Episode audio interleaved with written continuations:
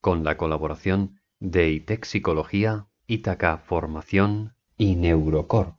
Hoy en Engrama tenemos a Julio Varela que ha venido a hablarnos de la historia del conductismo, terminando por el interconductismo propuesto por J.R. Cantor, filósofo y psicólogo estadounidense. Y también hablaremos de algo que nos parece fundamental desde Engrama, que es el estado deplorable del sistema educativo a día de hoy, de la psicología educativa y también de lo que es el aprendizaje de la lectura y escritura en niños. Te recuerdo, tal como hice en el anterior episodio, que en Grama también está en Spotify, así que si te resulta más cómodo escucharlo desde allí, puedes cerrar esta ventana e ir a mirar en Spotify, que llevamos ahí desde hace muchísimo tiempo, están todos los episodios colgados. Y aprovecho también para decir que estamos en plena búsqueda de promotores, así que si eres una entidad o una trabajadora por cuenta ajena, puedes mandarnos un mensaje que estamos abiertos a todo tipo de colaboraciones, las posibilidades son infinitas. Por cierto, también podéis ir a chequear en Instagram las nuevas publicaciones que estamos colgando, son muy divulgativas y creo que nos están quedando bastante bien. Le estamos poniendo muchas ganas, así que nos gustaría tener vuestras opiniones al respecto. Y bien, no me enrollo más ya. Dentro vídeo. Bienvenidas a todas a un nuevo episodio de Engrama. Hoy contamos con el profesor Julio Varela, eh, desde México. Eh, ya ha estado aquí con nosotros otras veces, pero nos gustaría que antes de nada eh, Julio nos contase, em, que nos hicieses un repaso de tu historia dentro de la psicología, cómo fueron tus inicios, a qué te dedicas, etcétera.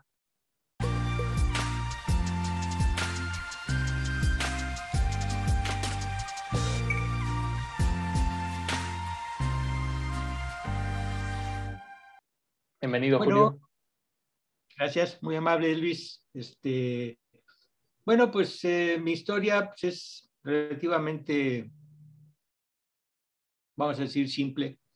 Entré a la psicología, este, me volví conductista, me gustó mucho el enfoque. Originalmente era skinneriano. Eh, tuve un maestro excelente, bueno, varios maestros, pero uno de ellos este, me enganchó para ir a trabajar a una escuela que estaba abriéndose, una escuela de educación básica, este, irme como psicólogo para allá. Estuve trabajando en esa escuela. Este, luego regresé a, la facultad para poder terminar los estudios. Este, me volví a regresar a, a la escuela donde trabajaba hacia el norte del país. Y al regresar eh, ya se había abierto una escuela que se llamaba, que se llama, se llamaba ENEP Iztacala, que tenía, que tenía, muy buen, un programa muy novedoso y era básicamente conductista, toda la formación. Eh, estuve ahí trabajando un buen rato, este, me cansaron, o me cansé más bien, y me regresé de nuevo a la escuela y así estuve transitando entre el norte del país y la UNAM, la Universidad Nacional Autónoma de México, durante unos 10 años aproximadamente. Finalmente, en, otra ocasión, me fui de nuevo a Culiacán, al norte del país, este, me llamaron, me llamó Emilio, Emilio Rives de aquí de Guadalajara, para decirme que si quería trabajar aquí en el CI con él. Le dije que sí, entonces pues me vine para acá y, y bueno, y ya en ese entonces yo ya era interconductista. Desde mi incorporación a Iztacala conocí el modelo de Cantor, me gustó mucho, me convenció mucho, creo que daba solución a muchos problemas o dudas que tenía yo respecto al modelo de Skinner. Eh, y pues bueno, aparte de que conocía a Cantor, me parecía una persona magnífica, excelente, muy, muy culta, muy educada, muy respetuosa, siempre ponía atención, este, eh, en fin, era un erudito, era, un, era una persona bellísima, Jacob Cantor. Eh, y ese, bueno, esa fue mi, mi entrada al conductismo y luego mi entrada al interconductismo. Pues para empezar, que bueno, eh, sobre todo nos vamos a focalizar en el tema del interconductismo y también diferenciarlo de otros conductismos, ya que sobre todo en, en España el interconductismo, pues bueno, ya de por sí el conductismo es minoritario y en las facultades se da repleto de mitos, si es que se da, pues el, interconductismo es realmente inexistente la formación que existe al respecto del mismo. Entonces, queríamos aprovechar, ya que tú has estado ligado eh, durante mucho tiempo a todo ello, ya que has escrito eh, algún libro em, desglosando conceptos básicos, por ejemplo, queríamos que nos contaras qué es eso del interconductismo, cuáles son los principales conceptos básicos que distinguen al interconductismo de otros conductismos Mm, cuáles son los, propios del mismo y cuáles eran esas dudas que a ti te, surgieron para pasarte, digamos, de ese conductismo más esquineriano al interconductismo y esa visión más de, Cantor. Claro, sí, este, bueno, de hecho, me voy a apoyar en una presentación que realicé, que he presentado ya en ocasiones anteriores, digamos que ya está muy vista, pero a mí me parece que está muy completa y da, da, da respuesta eh, creo que espero que sea clara, una respuesta clara a las preguntas que me has hecho, ¿sí? Entonces, si, si, lo, si no tiene inconveniente, puedo compartir la pantalla. Genial, ya se ve. Ahora sí, ah, magnífico. Bueno, pues ahora sí. Bueno, de hecho, tenemos ahí en pantalla, estamos viendo a cinco grandes representantes. Primero, obviamente, John B. Watson. Segundo, Jacob Cantor eh, Friedrich Skinner, y luego tenemos a Wittgenstein y tenemos a Ryle. ¿sí? Este, vamos, a, vamos a ir, voy a ir adelante para explicar o comentar un poco de ellos este, y aparte de los, de los diferentes, diferentes formas en que se ha concebido la psicología. El objeto de estudio de la psicología ha sido problemático definirlo. Desde un inicio este, han ido hay versiones diferentes. El objeto de estudio, por ejemplo, de la psicofísica y la gestalt era solamente el estímulo. Se fijaban en ello y por eso muchas veces les critica a los psicofísicos y a los gestaltistas como medioambientalistas. Un segundo modelo que aparece es el referido como caracteriología o tipología. Los principales eh, autores en esto, eh, de esto fueron Sheldon, Kretschmer, Sheldon y Kretschmer. Curiosamente, Pavlov tuvo mucha comunicación con Kretschmer, aunque, aunque no se sepa, pero bueno. Y Pavlov Después desarrolló su propio modelo, donde el objeto de estudio era la respuesta, pero la respuesta condicional. Y el, y el gran, el gran eh, secreto, digamos, era la asociación entre un estímulo incondicionado y el apareamiento con un estímulo condicional. Este, dice incondicionado, perdón, es incondicional. Y condicional. Eh, por un error de traducción, se, este, se, generalmente las personas hablan de, de eh, estímulos y respuestas condicionales, pero, perdón, condicionadas, pero debe ser condicionales, que es un sentido muy diferente de que, del que están dando ahora. Y obviamente Pablo eh, usaba el concepto de condicional, no, no de condicionado. Condicionado da idea de que ya se hizo algo. Condicional da la idea de que hay una relación entre, hay algo pendiente. Y eso es precisamente lo que se trata de definir aquí en esta relación que era importantísima para Pavlov. Más adelante aparece el estructuralismo, dos tipos de estructuralismo básicamente, uno de William Bundt, Wilhelm Bundt en Alemania y, y Tischner. Este, de hecho, Tischner pues, era su alumno, ¿sí? Pero aquí lo curioso es que entre el estímulo y la respuesta, ellos hablan de un proceso, de un, de un proceso interno que está ocurriendo en la persona.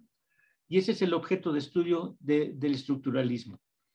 Como ven ustedes, va cambiando el objeto de estudio, primero el estímulo, luego la respuesta, luego una respuesta, pero la condicional, luego ahora es el organismo para el estructuralismo y llega Watson en 1913 a decirles a todos los funcionalistas, sean tipo Bunt o tipo eh, Dewey, William James en los Estados Unidos, decirles que están investigando y que están, eh, que están averiguando algo que no existe, que es la conciencia.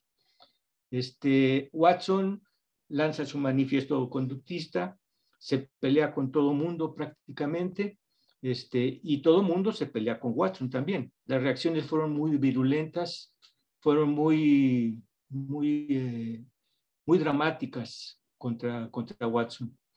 Curioso porque, bueno, de hecho, hacen que renuncie a la Universidad de, de Chicago, básicamente, Watson, y una vez que sale de la universidad, la única persona que le tendió la mano y que le escribió, y, muy amablemente, curiosamente, fue Tischner, al que había criticado precisamente. ¿sí? Ese da un ejemplo histórico de lo que puede ser la discusión académica sin enconos personales, lo cual es, me parece maravilloso. Más adelante, después de Watson, ya que Watson muere, eh, aparece Skinner con el conductismo eh, radical u operante que le llaman. Ahora, sigue siendo la respuesta el objeto de estudio, pero fíjense que el modelo es diferente. Ahora integra tanto un estímulo anterior, que es el estímulo discriminativo, la respuesta, y luego un estímulo posterior, que era supuestamente, de acuerdo a Skinner, el que modificaba, el que operaba en el ambiente. Y por eso ah, llama, ah, habla de su modelo como respuesta operante. Esto es la que opera, la que hace, la que, la que, la que cambia el ambiente. Eh, bueno, no, no voy a detener mucho en eso. En más o menos eh, en poquitos años después aparece el cognoscitivismo, este, porque están, están muy enojados, están muy enfadados con, el, con la respuesta, con el modelo conductista. Y dicen que, bueno, pues que han dejado al, al organismo vacío este, y que eso no es posible, que no, no, puede ser factible ese tipo de análisis. Entonces lo que inventan o lo que aducen ellos es que entre el estímulo y la respuesta nuevamente aparece el organismo. Pero, es, un, es un organismo distinto del estructuralista, distinto de Bund y Tischner. En este caso ya no es la conciencia, sino que son procesos que eh, eh, los nombres que se han empleado son increíbles. Casi todos vienen de la, de la cibernética. Hablan de procesos, codificaciones, decodificaciones, representaciones y cuántas cosas más. Y finalmente, tenemos el interconductismo. Fíjense que el objeto de estudio cambia en cada caso. En el caso del interconductismo, lo que le interesa a Cantor ya no es ni el estímulo, no es directamente el estímulo ni tampoco es directamente la respuesta, sino que es la interacción entre ambos elementos. Eh, hay un modelo que, es, que se asemeja, que es semejante, que, tiene, que, es precisamente el que dedica la, química.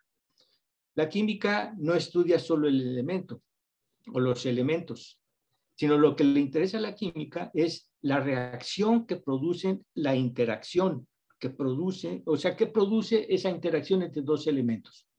Entonces, elementos o moléculas. El, el interconductismo se diferencia del conductismo de, Skinner y de Watson precisamente en eso, en que Cantor se fija en la interacción y ese es su objeto de estudio. No es la respuesta directamente como es Skinner, como es el, conductismo de Skinner y de Watson. Eh, vamos a pasar a una parte que yo creo que es importante para entender históricamente este desarrollo. Si surge alguna pregunta mientras estoy hablando, mientras pongo, por favor háganla, no hay ningún problema. Sí, sí. ¿Ok? Vale. Bueno, tenemos, vamos a revisar lo de las influencias históricas, que son muy importantes. Tenemos la línea del tiempo y una línea roja ahí que, uy, parece, eh, se, se, ve, se ve fatal, ¿no? Bueno, al menos a mí me parece, pero vamos a ver a qué se, a qué, a qué se obedece. Como les decía, Watson en 1913 promulga, difunde lo que se conoce como manifiesto conductista. Eh, y obviamente, pues le dice a todos los estructuralistas de Estados Unidos, sean de la línea de James Dewey o de, John Dewey o de la línea de Tishner, les dicen pues que están investigando cosas que no existen, que no tiene ningún sentido hablar de conciencia. Watson se dedicaba básicamente a la investigación con animales y decía, bueno, y ahora lo único que falta es que yo les tengo que preguntar a los animales si están conscientes de lo, de lo que están haciendo, lo cual era un absurdo para Watson y por eso rechaza totalmente el modelo eh, funcionalista, estructuralista o funcionalista. Fíjense lo curioso, Watson, aunque muchas personas creen que Watson se basó en Pavlov para, para hacer su modelo, eso no es tal, no es cierto en un principio. Se basó en Bechterev. Watson había leído algo, algunas cosas de Bechterev, pero de hecho es curioso porque no cita a Bechterev, tampoco cita a Pavlov. ¿sí?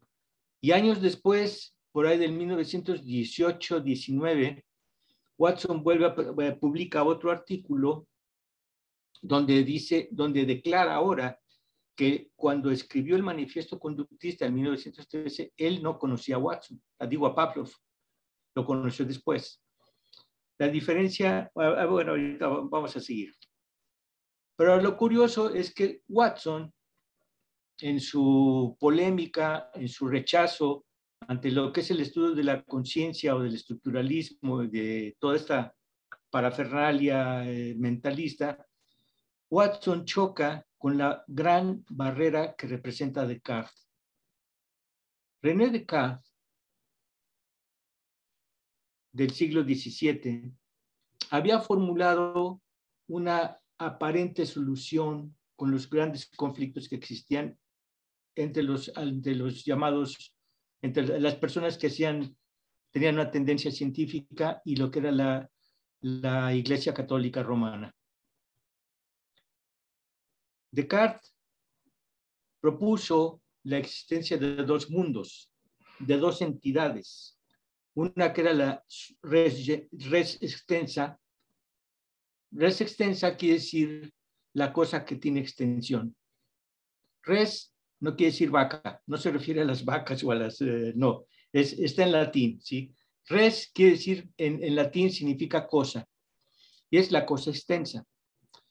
Y, pero, hay, pero otro mundo, que era la res cogitans, que es la cosa que piensa, la cosa que intelige, la cosa que, que entiende. Y aparentemente con eso, bueno, lo que daba era un amplísimo margen a todas las llamadas ciencias naturales, astronomía, biología, geografía, etcétera, química, en las que sin ningún problema y sin ningún conflicto ante los eh, líderes eh, de, la, de la iglesia, podían decir cosas tales como, por ejemplo, que la Tierra era redonda, o que la Tierra no era el centro del universo. Y pone en, otro, extra, en, otro, en otro punto lo que sería la res cogitans, porque dice que la res cogitans sí tiene lugar, perdón, sí tiene espacio, sí, tiene, sí ocurre, pero no tiene espacio. Y es una, es una entidad, es, una, es un concepto bastante pues digamos, muy, muy de acuerdo a la, época. Entonces, la resistencia es todo lo que existe y que podemos tocar, lo material. La res cogitans es todo aquello que podemos generar, que podemos crear, etc. Y no importa dónde está, porque no existe como objeto. Watson en su manifiesto conductista, dice que hay que acabar con todo, con todo el lenguaje medieval que, emplea, que emplean los mentalistas. Fíjense la palabra que es medieval. Se refiere precisamente al medioevo, al, al, al siglo XVII, XVI. Y el lenguaje que emplean, obviamente, pues es el de sentimiento, conciencia, experiencia, percepción, personalidad, carácter, temperamento, etcétera, etcétera, etcétera, etcétera. Dice, todo eso hay que barrerlo, todo eso hay que olvidarlo, todo eso no existe. Y es cuando las personas, algunos psicólogos dicen, de ahí dejaste al organismo vacío, niño, ¿qué has hecho? Pero Watson dice, eso no existe. Pero curiosamente, porque empieza a traducir todos esos conceptos a un lenguaje que se refiere precisamente a algo que sí existe. Por ejemplo, el lenguaje, dice él, que son movimientos sublinguales, pero no resuelve definitivamente el conflicto generado por Descartes, ese conflicto entre los dos mundos, entre la res cogitans y la res extensa. Más adelante, fíjense, 1938, aparece Skinner y escribe su libro The Behavior of Organisms, que es el único libro teórico aparentemente que escribe en toda su vida. Pero, ahora sí, Skinner se basa en Pavlov, ¿sí?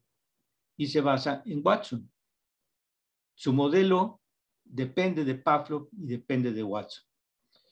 Pero Pablo abiertamente, él confesaba, bueno, no confesaba, él decía, manifestaba que su modelo era mecanicista e iba en contra del mentalismo, definitivamente.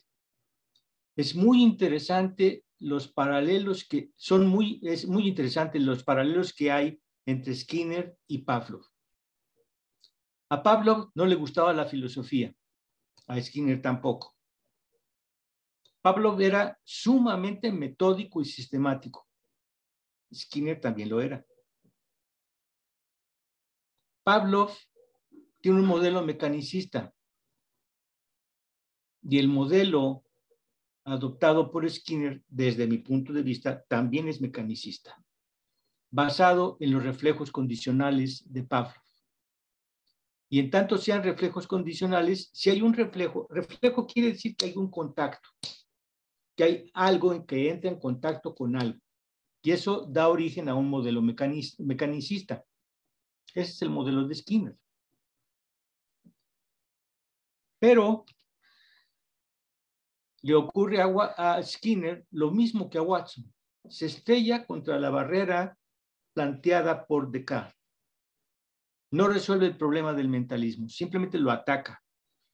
Y él dice, bueno, a diferencia de Watson, Watson dice hay que barrer con todos esos conceptos, no hay que volver a mencionarlos, excepto si les damos una connotación nueva, si los redefinimos de acuerdo a una teoría que sea congruente con nuestra posición. Skinner no obra, eh, por, eso, por eso se le conoce a Watson como el conductismo metodológico, porque metodológicamente hacen a un lado el mentalismo, pero no lo, pero no lo, no lo, no lo resuelven, no, no, no, no, no, dirimen con él. ¿sí? Skinner, a diferencia de, de, de, Watson, Skinner empieza a definir todos los conceptos esos que Watson llamaba que eran medievales, entonces empieza a definir, pero en términos de estímulo, respuesta, consecuencia.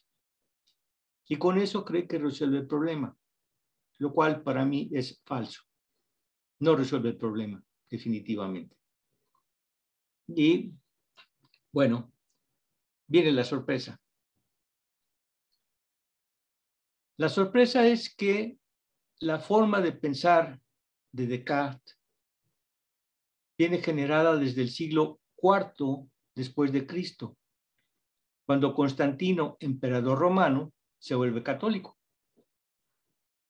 Fíjense, era el imperio el imperio en ese entonces es semejante a lo que ocurre ahora con Estados Unidos, obviamente.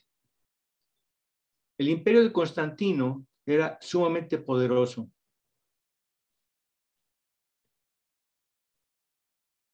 Eh, ah. Ahora sí. Era sumamente poderoso y en el momento en que se convierte al catolicismo, a la religión judio-cristiana, le da un auge y una importancia impresionante a la iglesia. Ahora, curiosamente, eh, lo que pasa, eh, está, está, está, bueno, eh, en 1924, fíjense que son 11 años después de Watson, surgió Cantor. Muchas personas creen que Cantor escribió o formuló el interconductismo como respuesta a Skinner. Eso es totalmente falso. Porque, Skinner, porque Cantor escribió su primer libro, Principles of Behavior, en 1924 el volumen 1 y en 1926 el volumen 2. Y es un libro impresionante. A la fecha tiene mucha vigencia, aunque muy poca gente lo ha leído. Pero Fíjense, en 1924 son 14 años antes de Skinner. Cantor no es una respuesta a Skinner, para nada, absolutamente. Cantor es muy original y, y aquí viene lo interesante.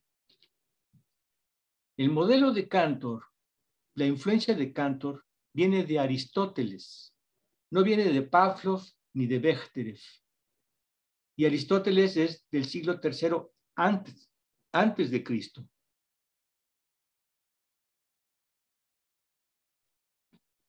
La, la, solución, la forma de plantear Cantor eh, el problema de lo psicológico eh, deviene totalmente de Aristóteles. Y aquí hay muchísimos, muchísimos malentendidos y muchísimas cosas que se dicen pero no son ciertas.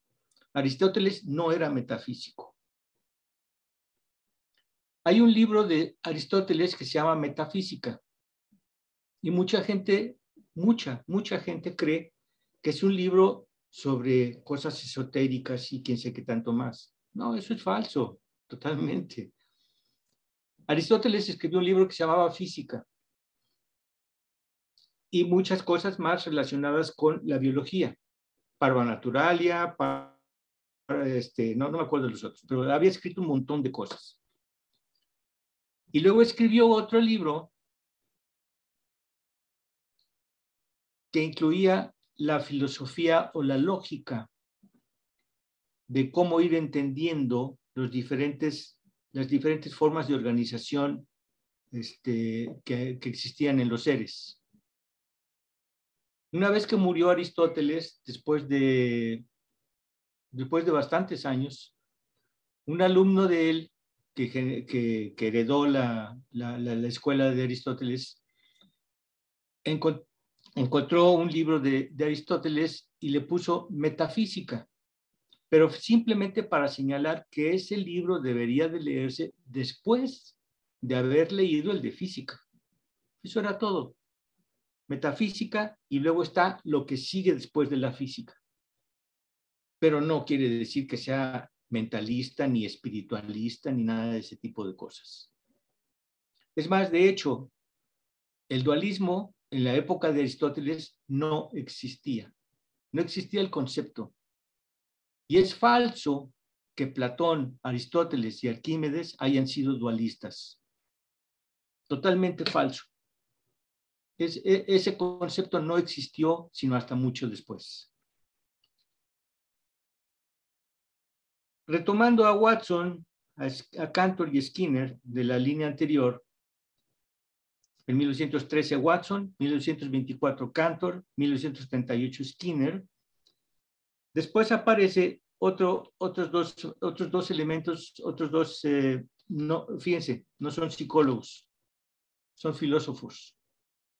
Wittgenstein, en 1953, publica su libro de investigaciones filosóficas.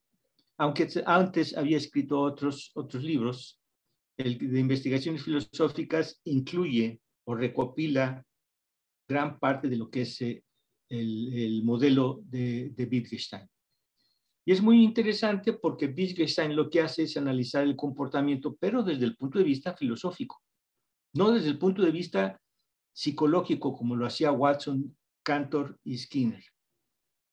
Y por eso a Wittgenstein, eh, bueno, Wittgenstein, el, el, el, modelo de Wittgenstein era Bertrand Russell, ¿sí?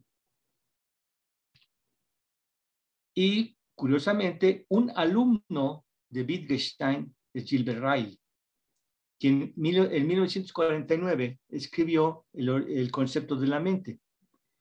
Fíjense que es muy curioso porque aquí se invierten los, los tiempos. Eh, Ryle eh, eh, publicó un libro antes que el de investigaciones filosóficas y donde hace una crítica, según yo, muy buena, muy bonita, muy simpática, enredosa probablemente, este, una, una crítica respecto a la mente. Pero aquí sí, Ryle es alumno de Wittgenstein y Wittgenstein es alumno de Russell. Esta es la influencia de lo que llaman, de lo que llaman algunos ahora como conductismo lógico, ¿sí? Pero que de hecho es un análisis filosófico de, lo que, de, de, la forma en que debe de estudiarse eh, la psicología. Y muy curiosamente, porque tanto Watson, tanto Skinner como Cantor y muchos otros conductistas operantes y, eh, e interconductistas citan a Ryle y citan a Wittgenstein como apoyo. De hecho, no existe controversia entre Cantor y Skinner y Ryle y Wittgenstein.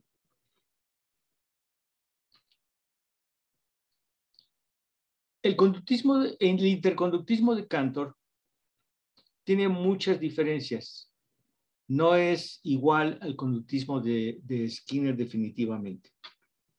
Vamos a ir analizando, voy a ir analizando algunas, algunos elementos que son importantes en el modelo este. Este es el cuadro, este es el, digamos, el, el cuadro clásico, el diagrama clásico de, de Watson. Recuerden, el objeto de estudio es la interacción entre el estímulo y la respuesta. En este diagrama vemos, podemos distinguir dos elementos que son muy, muy eh, dos elementos que, eh, a los que alude Cantor y que hace distintos. Uno es el organismo y otro es la respuesta. No es lo mismo, ¿sí? No es lo mismo. Y esa diferencia es muy importante. Y por el otro lado está el objeto y está la estimulación, que también son dos cosas diferentes. Fíjense que se compara objeto-organismo y respuesta, objeto-organismo y por otro lado respuesta-estimulación. Y lo importante es, de nuevamente, esta interacción, la interacción que ocurre entre la, entre la respuesta y la estimulación o el organismo y el objeto. Otro elemento que para muchos es tan obvio que resulta, que resulta innecesario este, que, que Canto lo defina. ¿no? Y no, yo creo que no, definitivamente es al contrario, porque eso clarifica mucho las cosas. Es el medio de contacto. ¿Cómo es que un organismo puede tener relación, puede tener interacción con un objeto y cómo el objeto tiene interacción con el organismo? Gracias a un medio de contacto. Y ese medio de contacto, básicamente, hay, hay diversos medios de contactos, pero eh, fundamentalmente está la luz. ¿sí? Si no hay luz, nadie puede interactuar visualmente. Si no hay aire, nadie puede interactuar auditivamente.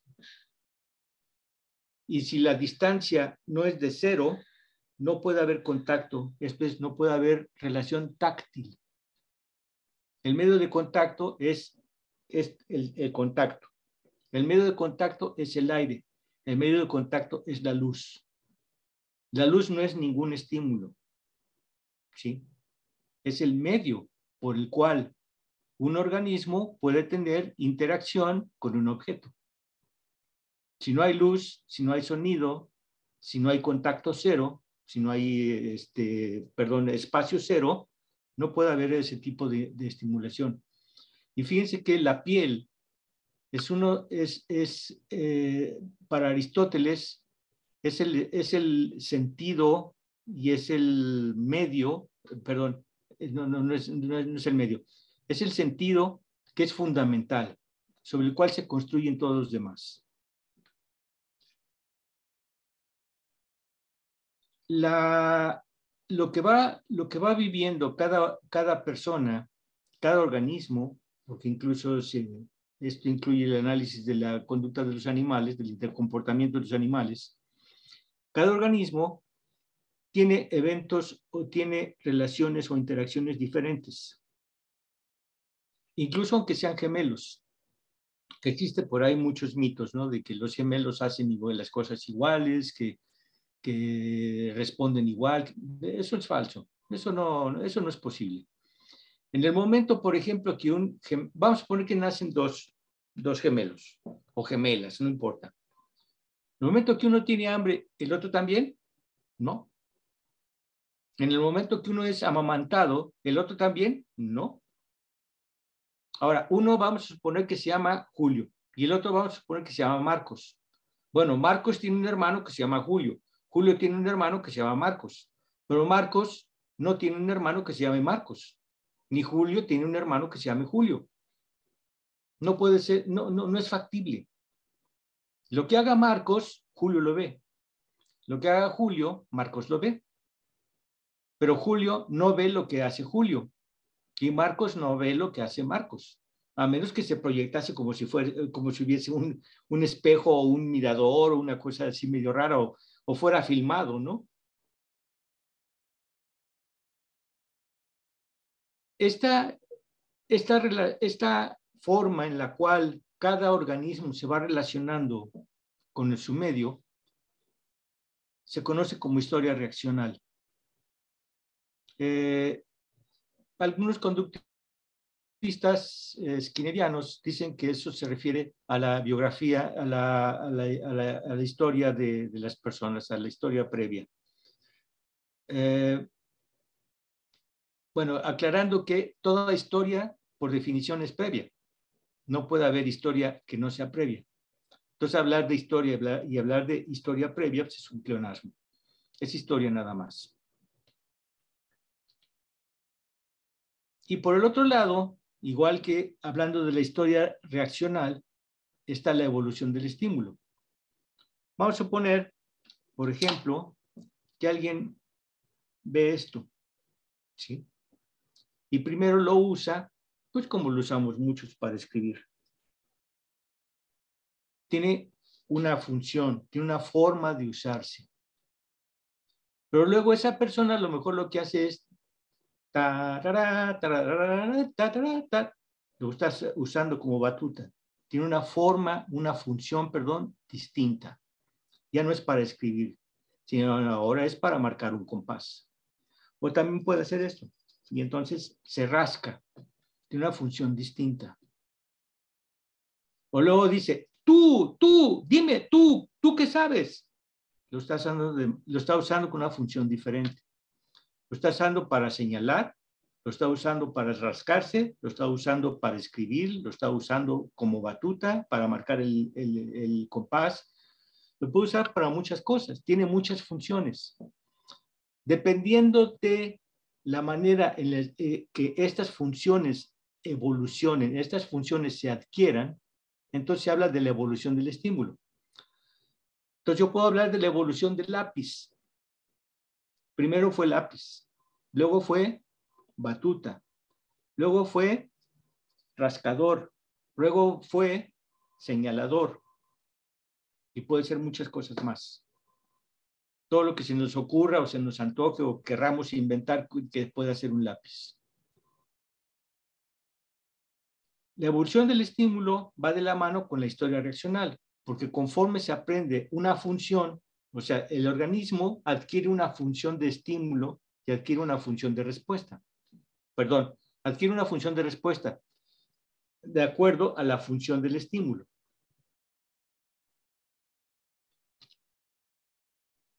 Y a su, a su vez, Cantor señala que hay un límite del campo. Y ese límite del campo está dado precisamente por el tipo de interacción que se da.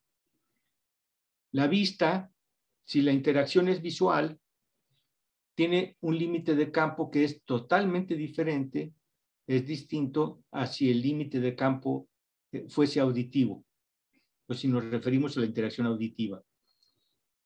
Y obviamente tiene mucha diferencia cuando la, eh, interacción se refiere a lo táctil. ¿sí?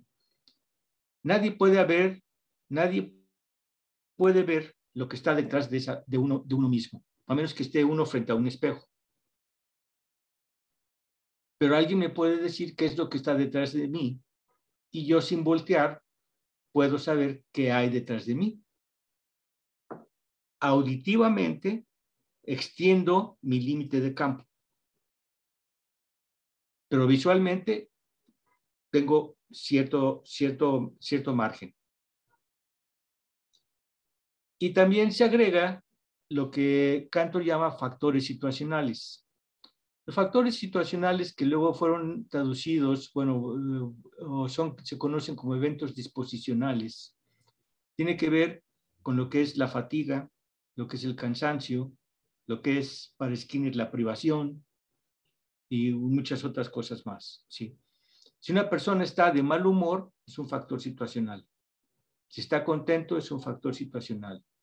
Si tiene mucha hambre y no ha comido y no tiene forma de conseguir comida ahorita en unos momentos, eso va afectando su interacción con quien esté o con quien esté o, o con lo que esté.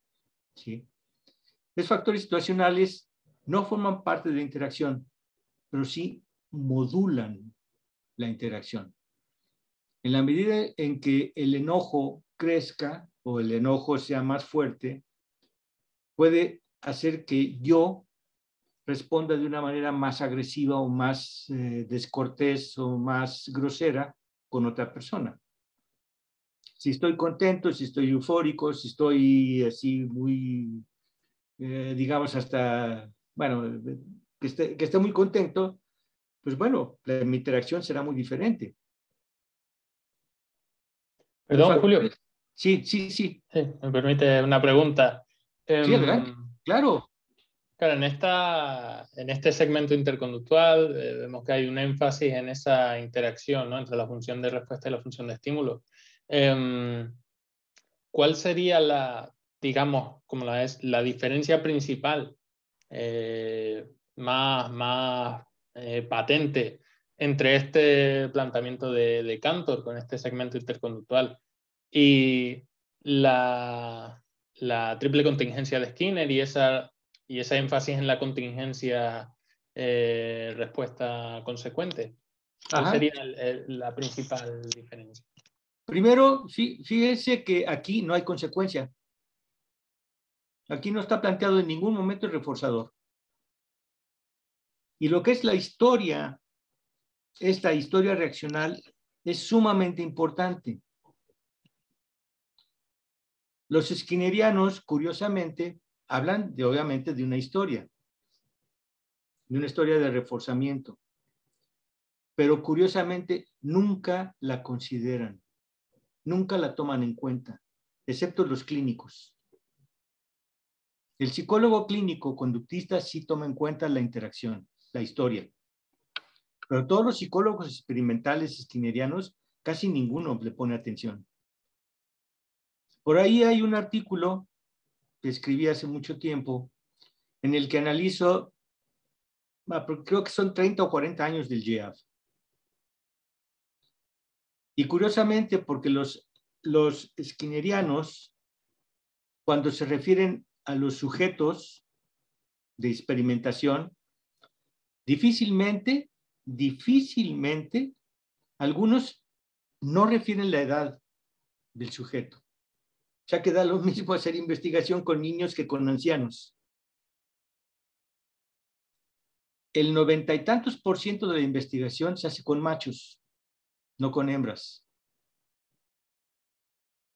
O sea, que es una psicología pues, machista.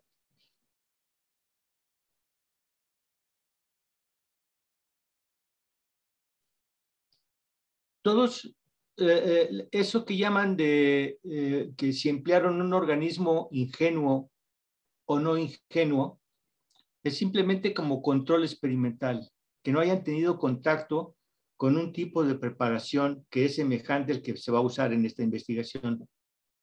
Pero de ahí en fuera, no consideran nunca, para nada, la historia del sujeto.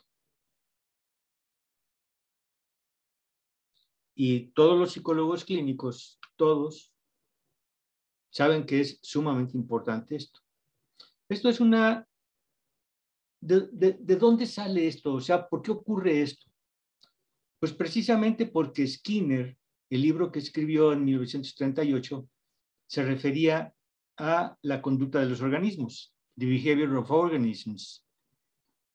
Pero todos los organismos que aparecen en ese libro todos, todos, todos, todos, todos son ratas, no son humanos. Ahora, en las ratas, en los animales, la historia no es importante.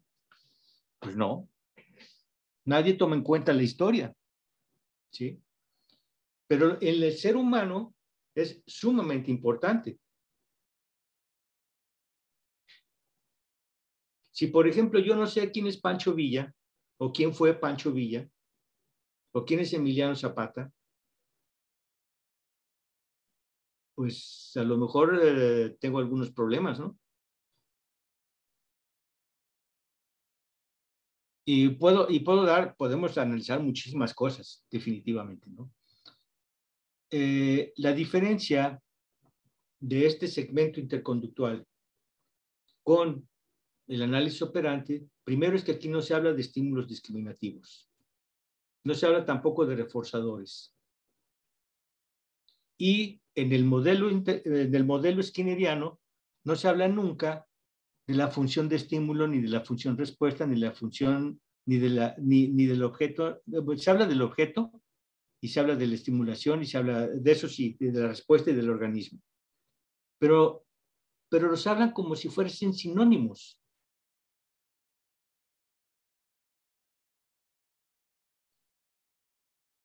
Lo curioso es que en el análisis, operante, una operante, una respuesta, ocurre solo una, una sola a la vez, y tiene un efecto, uno solo a la vez. Tomemos, por ejemplo, el caso de los programas de reforzamiento.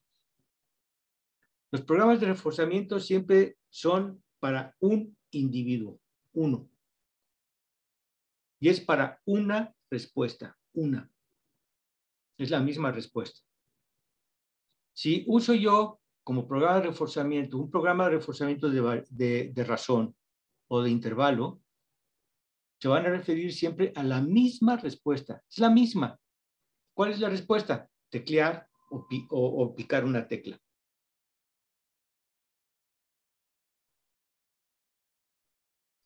Y luego cuando se habla de lectura, por ejemplo, vamos a suponer que la persona dice historia reaccional. Ah, son dos estímulos.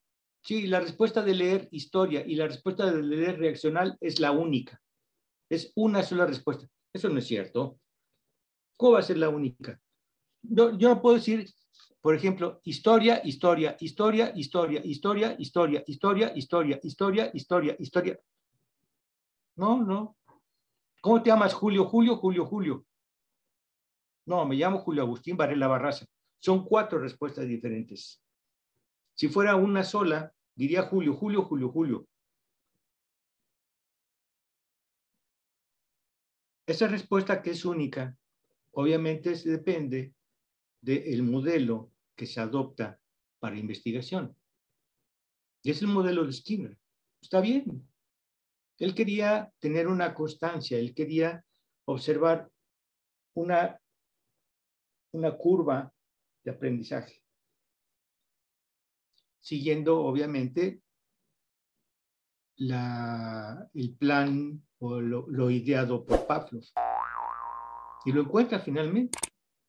Encuentra la manera de cómo graficar y cómo entregar pellets de manera que sea continua no que sea discontinua, que era el problema de los laberintos. Cuando soltaban una, cuando se suelta una rata, por ejemplo, en un laberinto, hay que ponerla al inicio del laberinto y una vez que llega al momento, al, al punto donde encuentra el agua, la comida o lo que le hayan puesto, sacan a la rata y la vuelven a poner en su punto de origen. Con la caja de Skinner se resolvía ese problema de, de, estar repitiendo esa, esa acción. Entonces se habla, se, habla, de la operante libre. Pero eso es un artefacto. Eso es un artefacto, obviamente, producto del, del, del equipo que usa Skinner.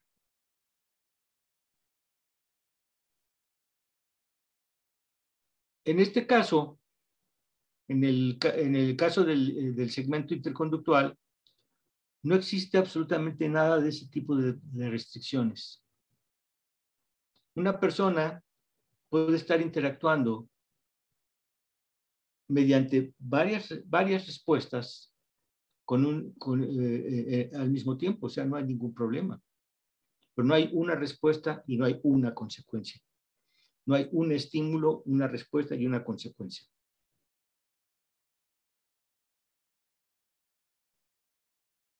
¿Sí respondo a tu pregunta, Luis? Al menos inicialmente. Sí, sí, desde luego, estupendo, Julio. Eh, oh. Solo otra pregunta. Eh,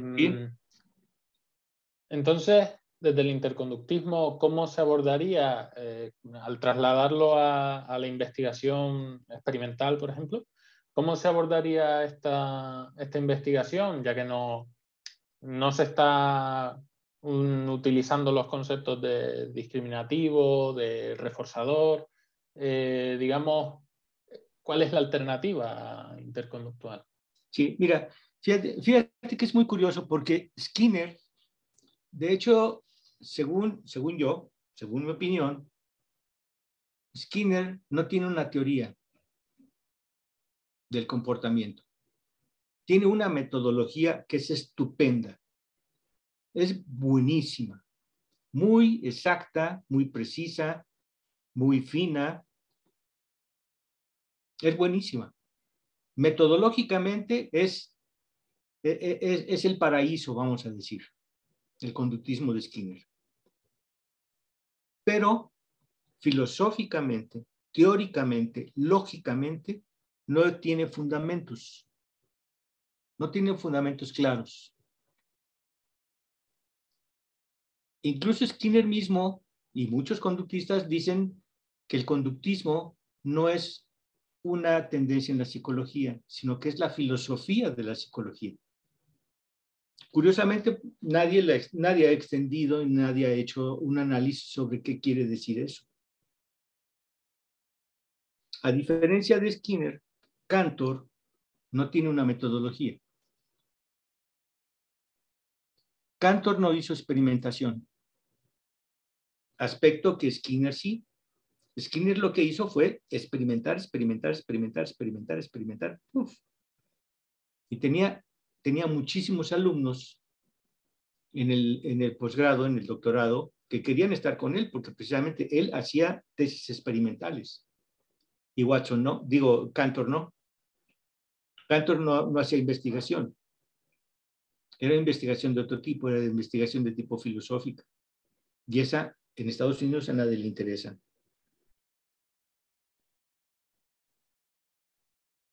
Curiosamente, la mayor parte, bueno, los, interconductistas viejos como yo, venimos del conductismo de Skinner.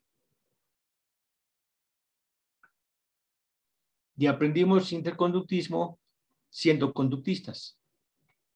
Las nuevas generaciones han aprendido ya directamente el interconductismo, algunos obviamente, ¿no? No todos. En México hay cierta cantidad lo ha hecho y ha hecho mucha, ha hecho mucha experimentación, pero curiosamente con paradigmas o con métodos que son propios del análisis de la conducta. La crítica mayor que puede hacerse al conductismo, al interconductismo, es que no tiene una metodología propia aún. Eso es cierto.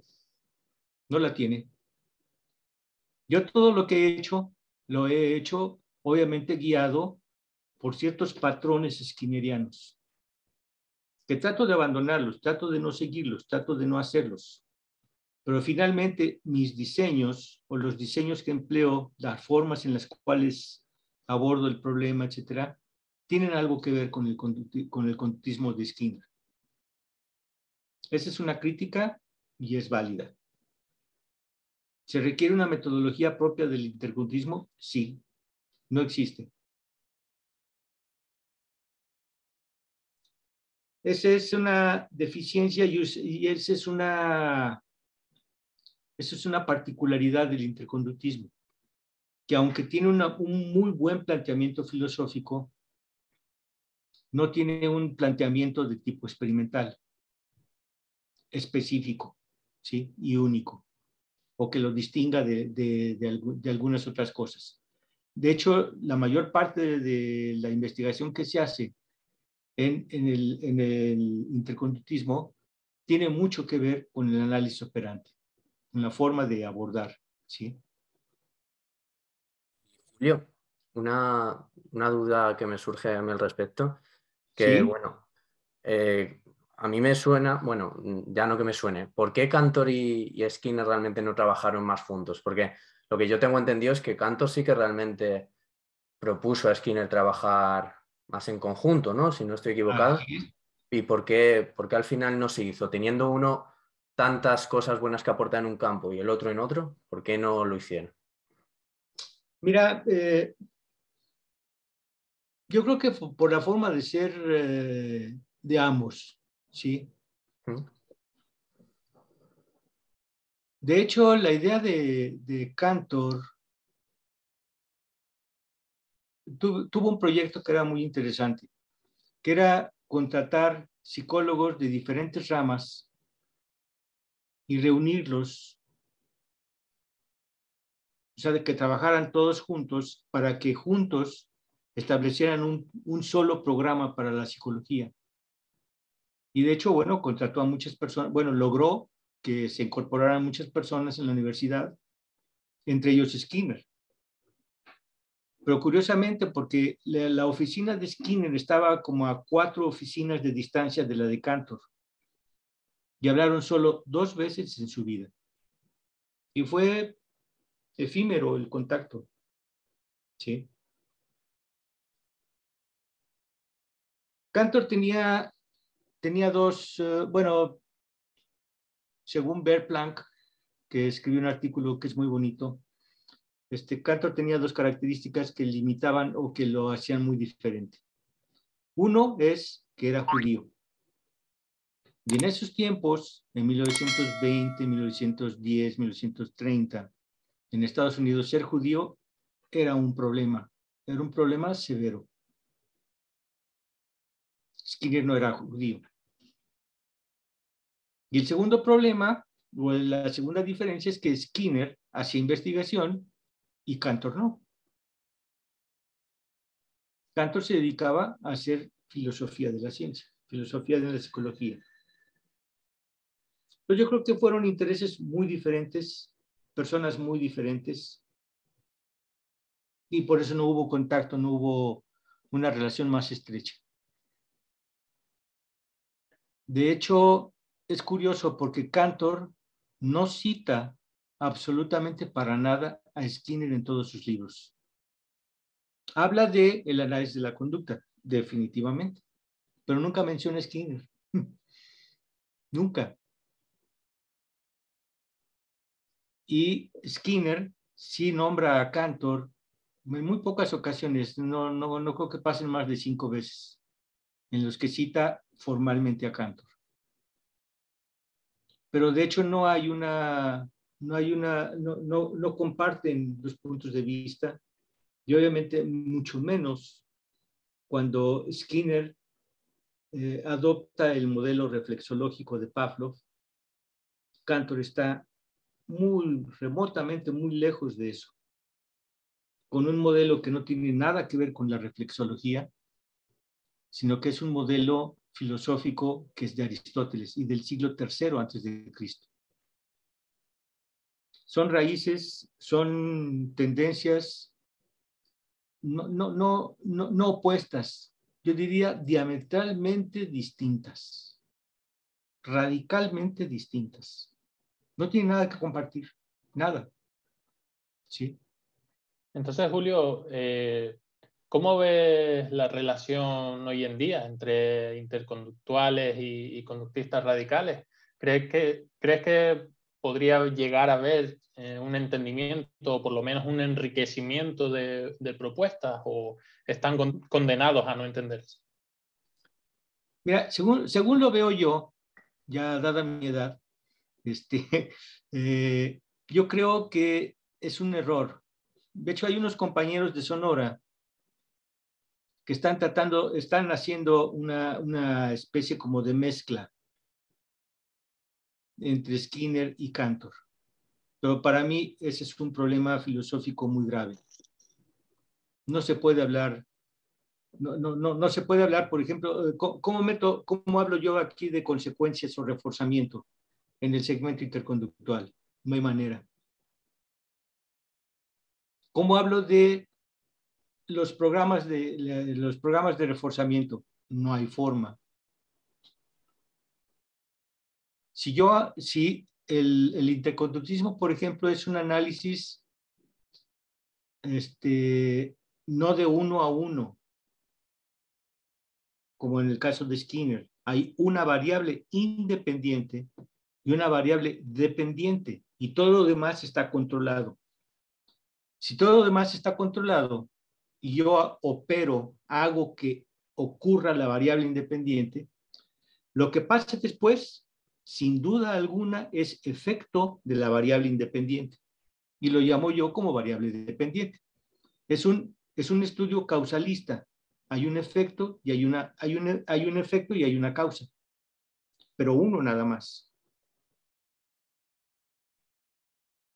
Ese es un análisis unilineal. Y el, interconductismo no se basa en eso, para nada. El interconductismo es un análisis de campo. No hay una variable que sea más importante que la otra. Todas las variables cuentan. Todas. Entonces, si ocurre algo, no es efecto de una sola causa. Es efecto de el campo. Y esa es una gran diferencia, o sea, es, eh, eh, de hecho, eh, a veces cuesta mucho trabajo entender la lógica o, cómo es que opera esto, ¿no? Sí. Pero simplemente se trata de una forma distinta de pensarlo, de pensarlo. Es como, por ejemplo, es, le ocurre lo mismo, yo me imagino, a las personas que les hablan, por ejemplo, de, este, que, les hablan, por ejemplo, si no son conductistas y alguien les habla del conductismo, dicen, oye, qué forma tan rara de pensar, ¿eh? Porque toda la gente está acostumbrada a que, a que las personas hablemos de mente, de idea, de simpatía, de personalidad, de carácter, etc. Y cuando un conductista esquineriano de esos radicales nos dice, oye, la personalidad no existe, Oye, el temperamento no existe.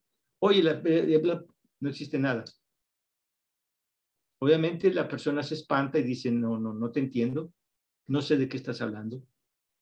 ¿Cómo te dices que eres psicólogo si no crees en la mente? Si dices que no tienes mente, que no tenemos mente. Tratar de pensar, tratar de idear una forma de de ser, una forma de comportarse, pero sin el concepto de mente, para muchas personas es impensable, es inaceptable. Para un conductista no. Para un conductista es todo lo contrario. Un conductista va a decir, no, no, claro, claro que lo hacemos todo, pero sin mente. ¿Sí? Y ocurre lo mismo cuando nos, cuando nos dicen, por ejemplo, los interconductistas, que no hay una variable independiente y no hay una variable dependiente. Hay un campo, hay un campo de estimulación y hay un campo de respuesta. Hay un, hay, hay un evento de campo.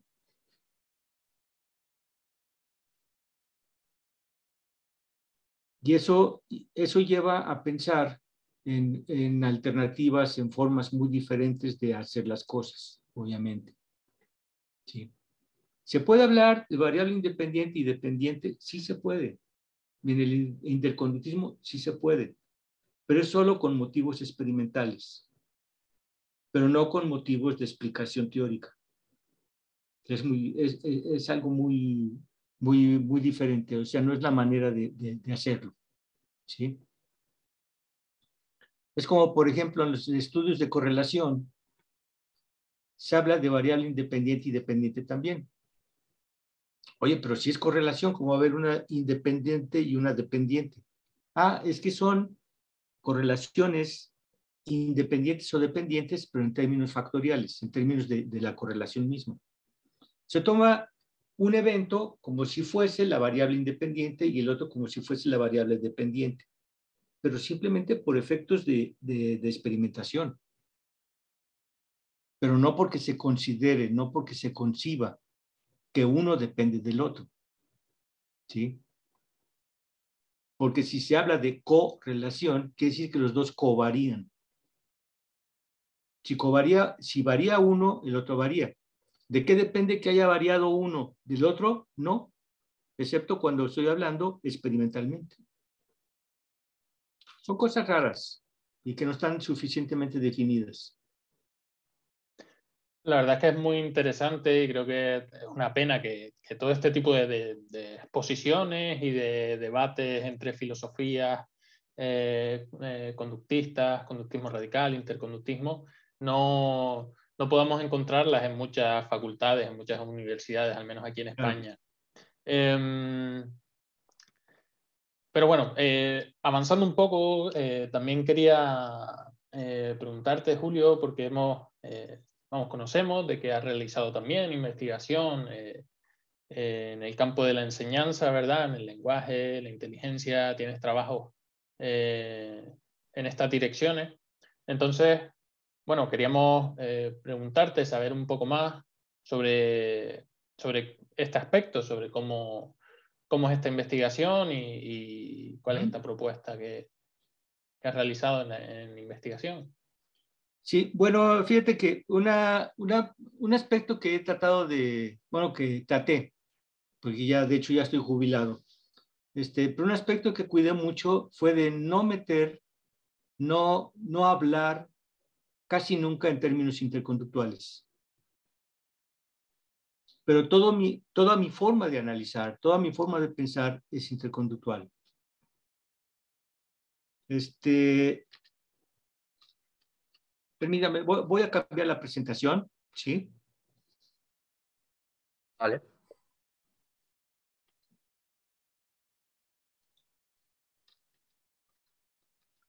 Eh, permítanme unos momentos.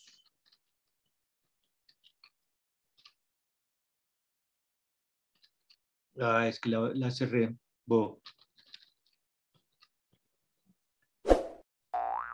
Bueno, este,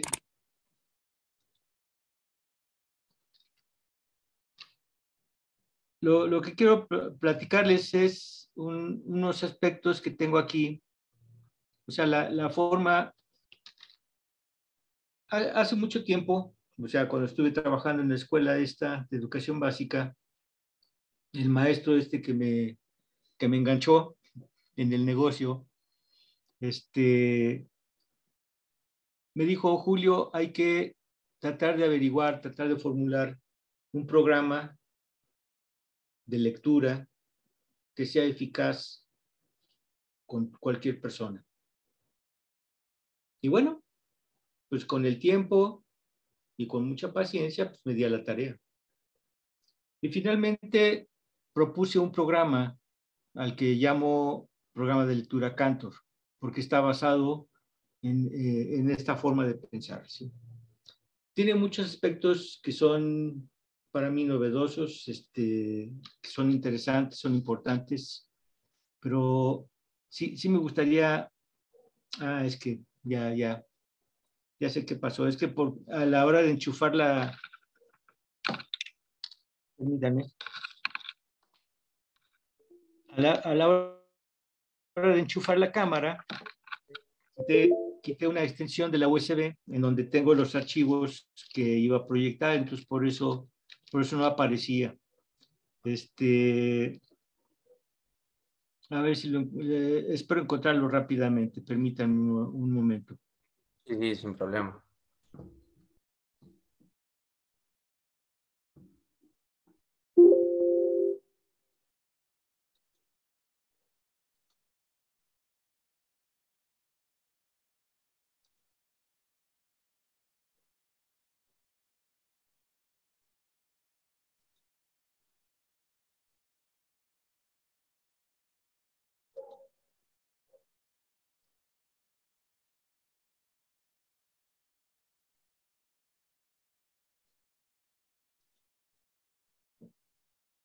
Bueno, no, está complicado, es que son demasiados archivos, no, no recuerdo exactamente dónde está. Pero bueno, este, el, eh, curiosamente empecé a analizar, eh, existen básicamente dos formas o dos programas para enseñar a leer. Uno se basa en la enseñanza de las letras, sea por nombre o por sonido, y luego irlas juntando, ¿sí? Que se conoce como método fonético o una cosa parecida. Y hay otro método para enseñar a leer que se basa en la enseñanza de la, palabra completa, acompañada de un dibujo. Se conoce como enseñanza del método global. Yo empecé a preguntar si existía razón, si existía alguna lógica, algún fundamento de por qué uno u otro. Y lo curioso es que las razones que daban no tenían nada que ver o, tenían muy poco fundamento. Eh, el hecho, por ejemplo, cuando un papá está con su hijo pequeño de tres años, dos años, y que ve que viene la mamá, el papá nunca le dice al hijo, mira, ahí viene un par de ojos. Dice, ahí viene tu mamá. Cuando pasa un perro, ningún adulto le dice al niño, mira, ahí van cuatro patas. Le decimos, ahí va un guaguá, un perro. Así es como enseñamos. Enseñamos a ver el todo. Entonces, los, los, los del método global creen que así piensa la gente o así es lo más fácil o natural que la gente aprenda a ver las cosas de manera global y luego particularizar. No, no es cierto. Es que así se nos enseña. ¿Sí?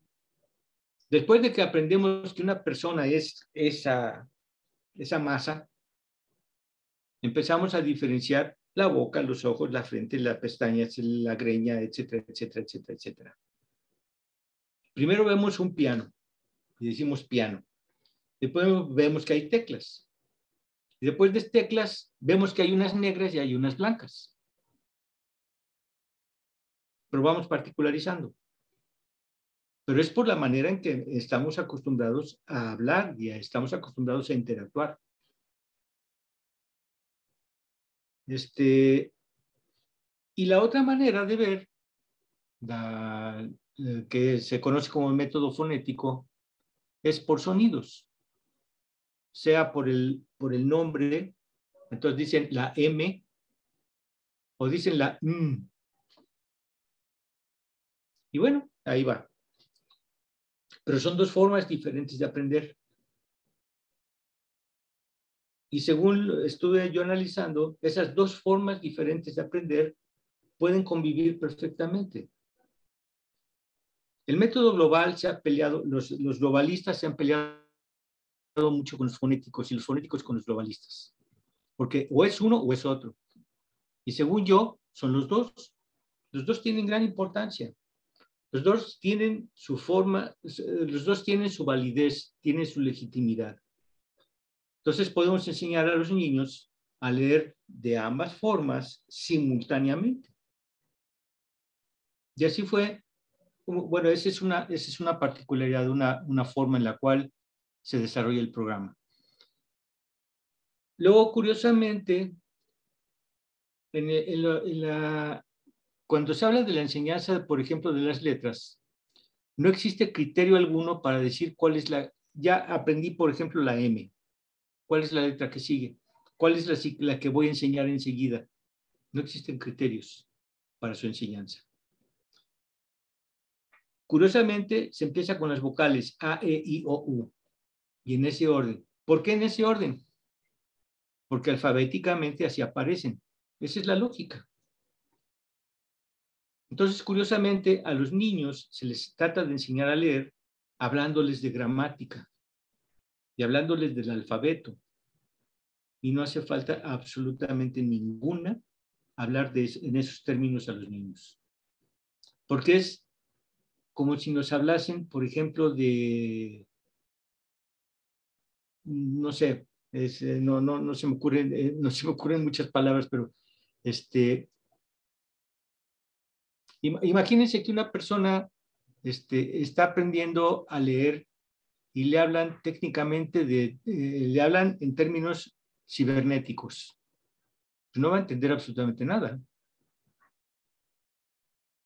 Yo ayer estaba tratando de pasar un, estaba tratando de ver un, video y transferirlo de la cámara a la computadora y vi el manual, no le entiendo nada, nada absolutamente, ¿sí?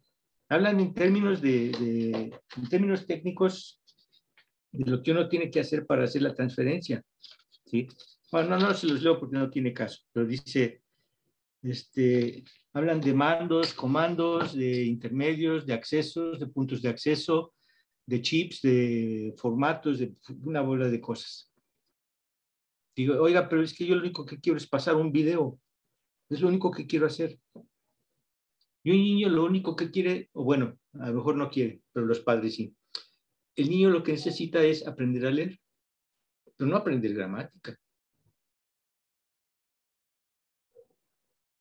Y curiosamente, porque muchos la mayor parte de los programas enseñan a leer y a escribir simultáneamente.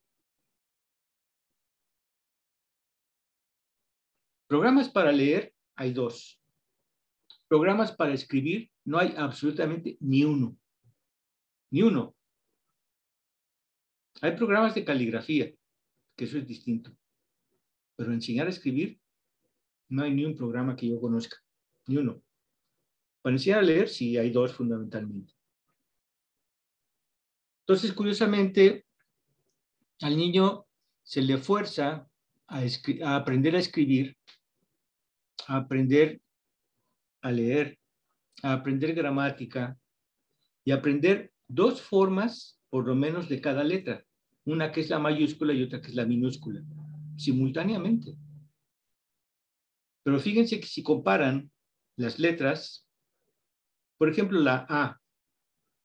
La A mayúscula es totalmente diferente a la A minúscula. La G es totalmente diferente si es mayúscula o minúscula. Y así muchas. Solamente hay 15 letras, hay 15. O menos, no, pero hay nueve letras que son iguales entre la mayúscula y minúscula. Entonces, los niños tienen que aprender dos formas de mencionar, dos formas de, tienen que aprender dos letras como si fuese una, con nombres diferentes, con figuras diferentes, pero que suenan igual. Eso está muy raro. Una lógica muy, muy complicada para un niño. Ya hay casos impresionantes. Por ejemplo, fíjense en la X. La X no tiene regla de pronunciación. Yo puedo decir Xiana, que empieza con X. Pero digo México con J y lleva X. Y digo examen y es una X y, el sonido es X. O digo Xochitl. O digo Xochimilco. So, so. En otro caso es sha. El otro caso es ¿Cómo va a sonar? ¿Cuándo va a sonar? ¿De qué, de qué manera?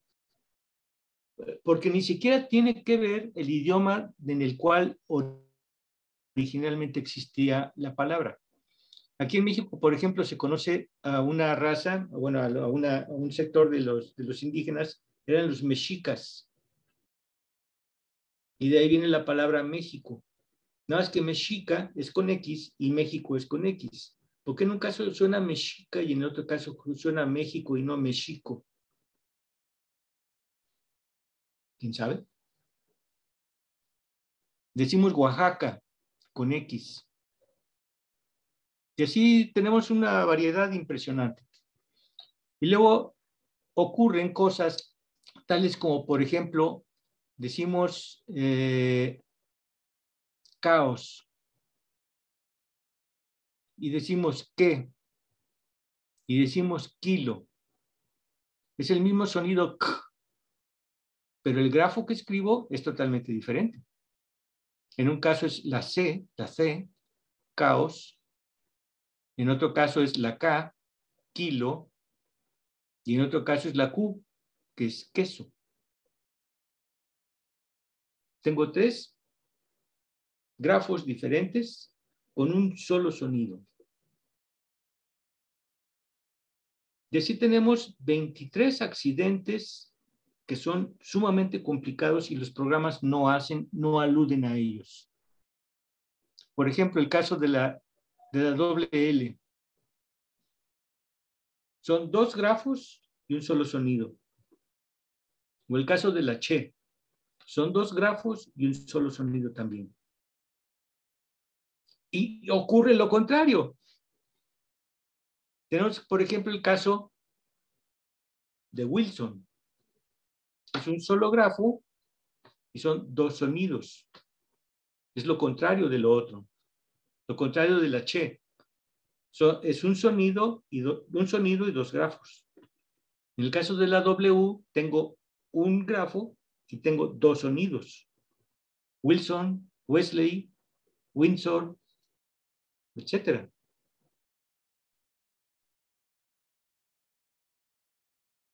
Eso, eso hace demasiado complicado la enseñanza de la lectura y sobre todo cuando los programas no hacen énfasis en este tipo de diferencias.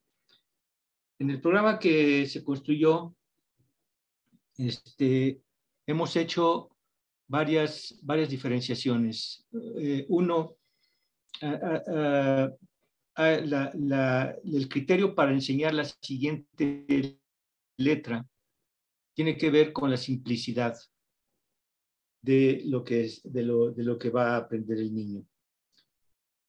Entonces, de hecho, los, casos de presentación de las, de las letras se van, van haciendo cada vez más complicados, cada vez más, eh, más, eh, más complejos, ¿sí?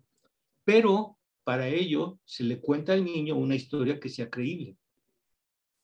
Por ejemplo, eh, aquí en México, y veo que allá, bueno, en España también, empleamos dos nombres, yo puedo responder a, Julio y puedo responder a Agustín. Generalmente es Julio, porque casi nadie me llama Agustín. Pero puedo responder a los dos y soy la misma persona.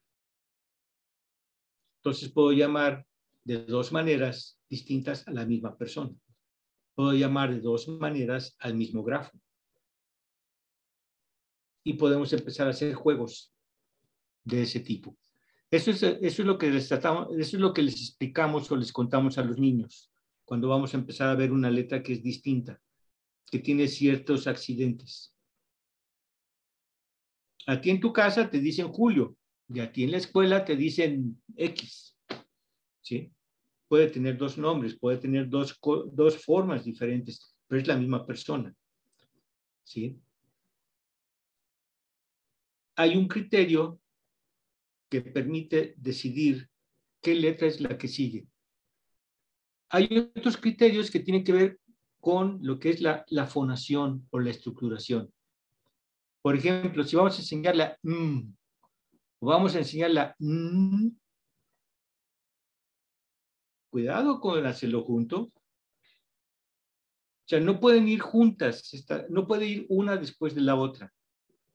Si enseño la m, la M. Después voy a enseñar la, probablemente la F. Esa sí suena totalmente diferente. Entonces debe ser las características de fonación y de, y de, de gesticulación, de pronunciación, deben ser totalmente diferentes. Entonces, de hecho, el programa se desarrolla muchas veces con un espejo, donde el niño lo que ve es la posición de la lengua. Si la lengua va hacia el paladar, si la lengua va hacia los dientes, o ¿dónde va a estar la lengua? ¿Sí? Y eso ayuda muchísimo, muchísimo. Y hay otro criterio que es muy importante, que es el último que agregamos, que es este, eh, aquí en México se usan los libros de texto oficiales en las escuelas primarias. Son libros de texto que son editados por el gobierno y se distribuyen a todas las escuelas, desde primero hasta sexto de primaria.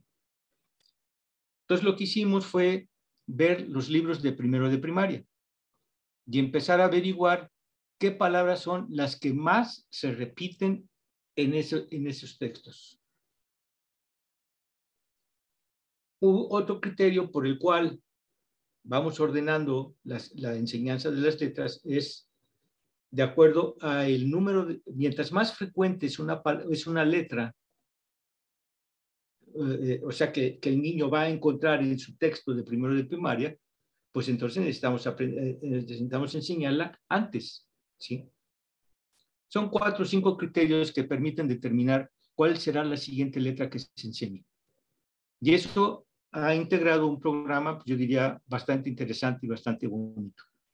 Ahora, lo curioso es Hicimos eh, ahí, bueno, de hecho, eh, e, esto es para enseñar letra por letra y de hecho enseñamos sílabas, ¿sí?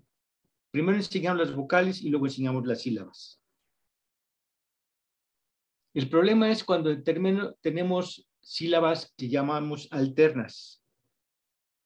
Por ejemplo, al, primero viene la vocal y luego la consonante. Y generalmente en el español es al revés. Es primero la consonante y luego la vocal. Lámpara. L-A-M, ¿sí? lam. Y aparte tenemos, tenemos sílabas de tres, de tres letras o de dos, o de una muchas veces. Pero el problema son las sílabas alternas, donde primero va la vocal y luego la, y luego la consonante. ¿qué hacemos con ellas? ¿O qué hacemos con las palabras, que tienen sílabas, sílabas compuestas? Por ejemplo, hombre. Fíjense, la H no suena. Ese es otro caso, es otro, otro, otro fenómeno. Hay una letra, hay algo, hay alguien que existe, pero no suena, que es la H, la H muda. Válgame. Bueno, y viene el gran problema, o otro problema, que es la, las sílabas que son compuestas, como bre, hombre, BR. Generalmente lo que ocurre en español es una vocal, una consonante y una vocal, pero no dos consonantes juntas. ¿Cuándo se enseña? ¿Cómo se van a enseñar? Entonces, para eso empleamos precisamente el programa eh, eh, el, perdón, el, método global. Los niños generalmente van al baño. Los niños saben dónde está la dirección de la, eh, digo, la oficina de la dirección. Y en los baños aparece un letrero que dice mujeres o hombres. Y todos los niños tienen un nombre, todos. Todo lo que hacemos es escribir sus nombres con puras mayúsculas. Y ponemos la palabra hombre o mujer con mayúsculas en los baños. Y ponemos la palabra dirección en la oficina de la directora. Fíjense que la palabra dirección tiene dos problemas. Uno es la existencia de la R. Yo digo rompo es una forma de pronunciar la R. Digo dirección, es otra forma de pronunciar la R. Digo corta, es otra forma de pronunciar la R porque está no a principios, sino en medio de la palabra. Y digo pared, está en medio de la palabra, pero ahora es simple, ahora es, es, es, es un sonido suave. O sea, bueno, hay una serie de complicaciones ahí terribles. Pero el chiste es que las, eh, los nombres de los niños, por ejemplo, todos aparecen con mayúsculas en sus, en sus sillas. Todos. Y todos aprenden a reconocer y eh, a, los ocho días ya saben cuál es, la, cuál es su silla. Lo reconocen porque tiene algo distinto. ¿sí? Ven la dirección y saben que ahí dice dirección. Ven el baño de mujeres y saben que dice mujer. Fíjense, es M-U-J-E-R, R al final. Y es una sola, pero suena fuerte. Y hombre, que tiene, también suena fuerte la R, pero tiene la combinación de la BR.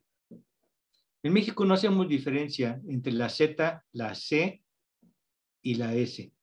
En España sí, lo sé, y eso facilita mucho las cosas.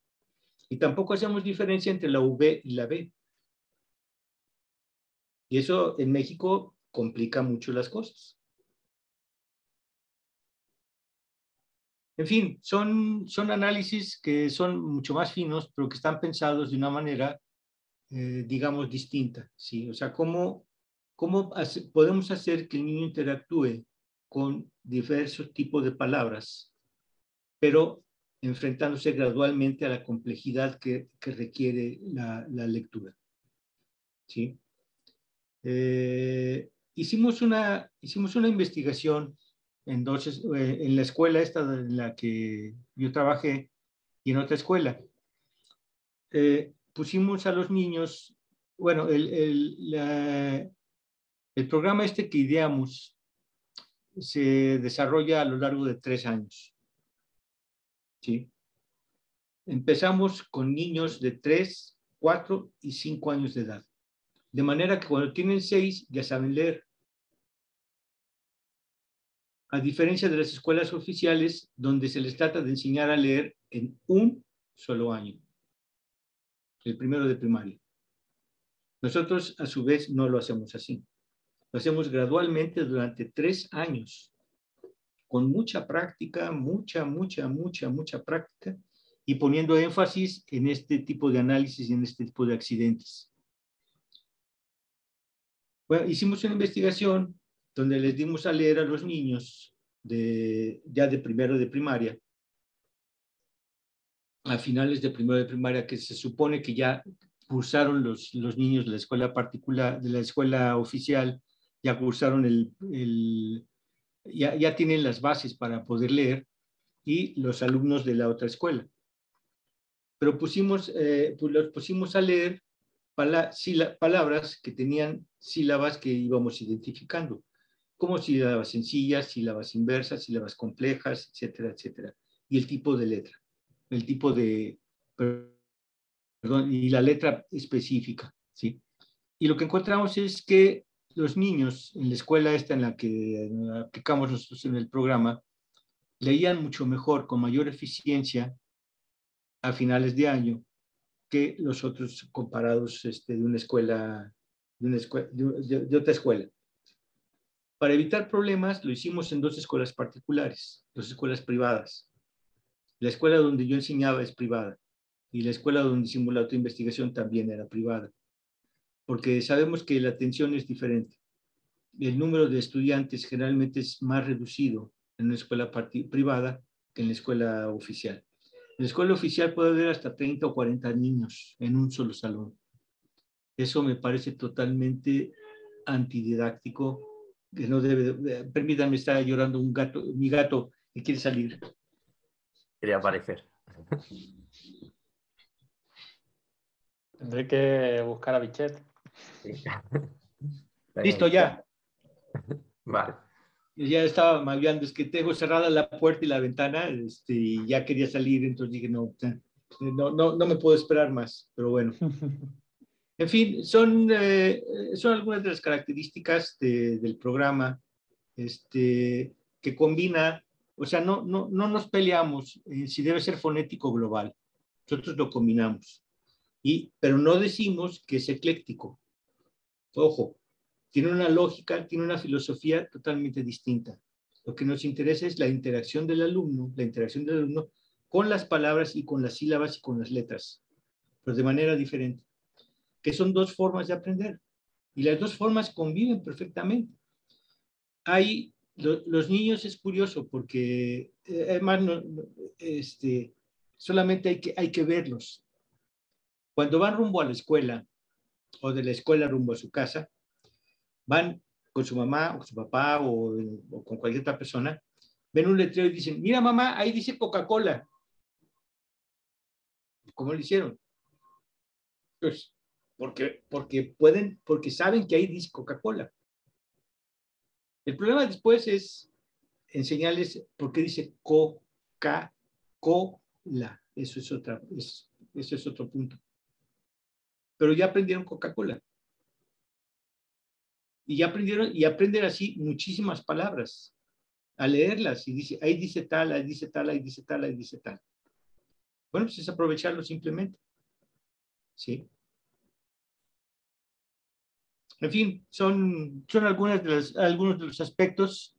Este, pero les digo, la enseñanza de la lectura es sumamente complicada y lo que más, eh, lo que más me preocupa es que en las escuelas oficiales se trate de enseñar en un solo año. El resultado es muy triste. Hay muchos estudiantes, muchos, que terminan el primer año de primaria sin saber leer.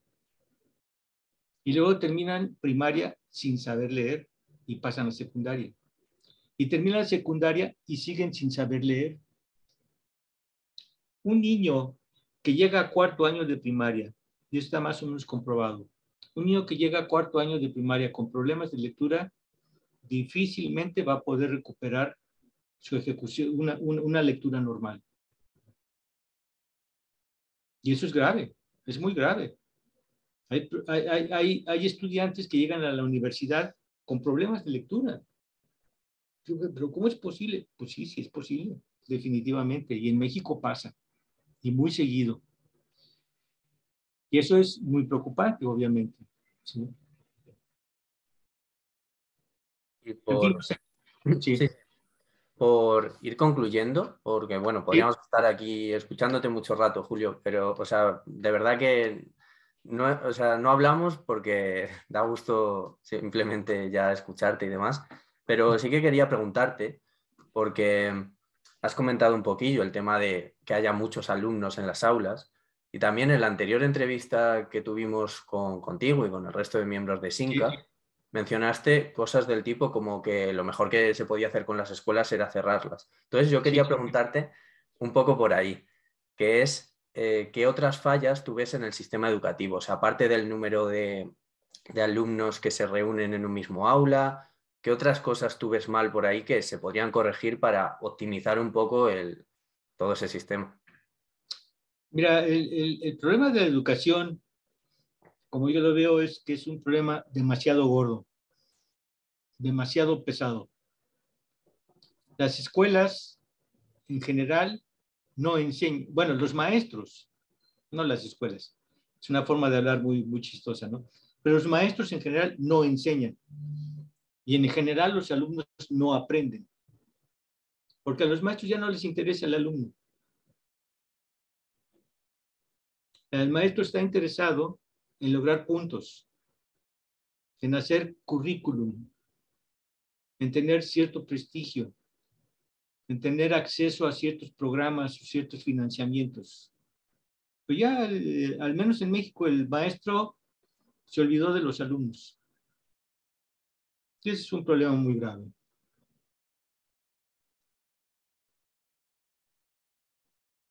Eh, un, un, problema es este, la falta de, docentes preparados.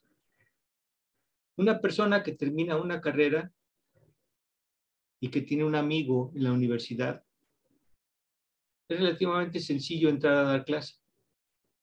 ¿Por qué? Pues porque tiene un amigo y terminó una, universidad, una carrera. Pero vamos, ¿pero qué, ¿pero qué sabe de enseñar? Generalmente nada. Generalmente las personas, los profesores aprenden a enseñar si aprenden. Eso hay que verlo durante la marcha. Pero tiene muy pocas indicaciones, tiene muy pocas sugerencias, o sea, no hay, eh, aunque hay cursos de didáctica y una bola de cosas, en general todos esos cursos no sirven para nada. Porque simplemente son cursos que se dan de la misma manera en que damos clase en todos lados. El maestro llega, se para, vomita lo que sabe y ya. Los programas de las escuelas en general están pensados en términos de lo que dura el maestro en, presentar un tema. No están pensados en términos de lo que dura un estudiante en aprender el tema. Entonces, se quiere, se desea, y de hecho están los programas elaborados de esa manera, que por ejemplo el programa de cualquier materia, matemáticas, ciencias naturales, geografía, historia, etcétera, lo que sea, el programa debe desarrollarse en X periodo de tiempo. ¿Por qué? Porque es lo que tarda el maestro en enseñarlo, supuestamente. Pero ¿cuánto tiempo tarda un alumno en aprenderlo? Eso nunca está pensado. Nunca. No está calculado ni siquiera. La secuencia que tienen los programas es una secuencia muy rara. Es una secuencia dada por los especialistas de la materia, pero no en términos de la complejidad de lo que están aprendiendo. Es algo muy diferente. Se supone que los programas van de lo simple a lo complejo. ¿Evaluado por quién? Pues por los especialistas de la materia. Entonces dicen que sumar es más fácil que dividir o que restar es más fácil que, que multiplicar, o que sumar es más fácil que multiplicar. Entonces, hay una secuencia de cómo se enseña. Es una secuencia dada por el sentido común, es una secuencia dada por un análisis eh, eh, superficial, digamos, de, las, de, de, de, lo que hay que aprender no existe, una, no existe una, un análisis en términos más estrictos, más rigurosos y científicos. Simplemente es el parecer de los especialistas de la materia. Veamos, por ejemplo, historia.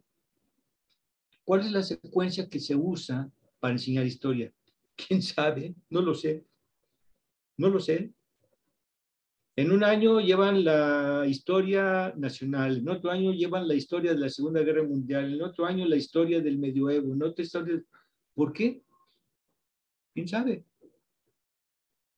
Y además lo curioso es que se aprende historia sin referentes. Esto es, dígale a un niño de seis años en el siglo XIV los reyes te hablaban de... ¿Qué significa eso para un niño de, de seis o siete u ocho años? o incluso de 10. En el siglo XIV, ¿qué es eso del siglo XIV? Si los niños cuando van, por ejemplo, los papás se llevan a los niños a pasear o se los llevan a vacacionar.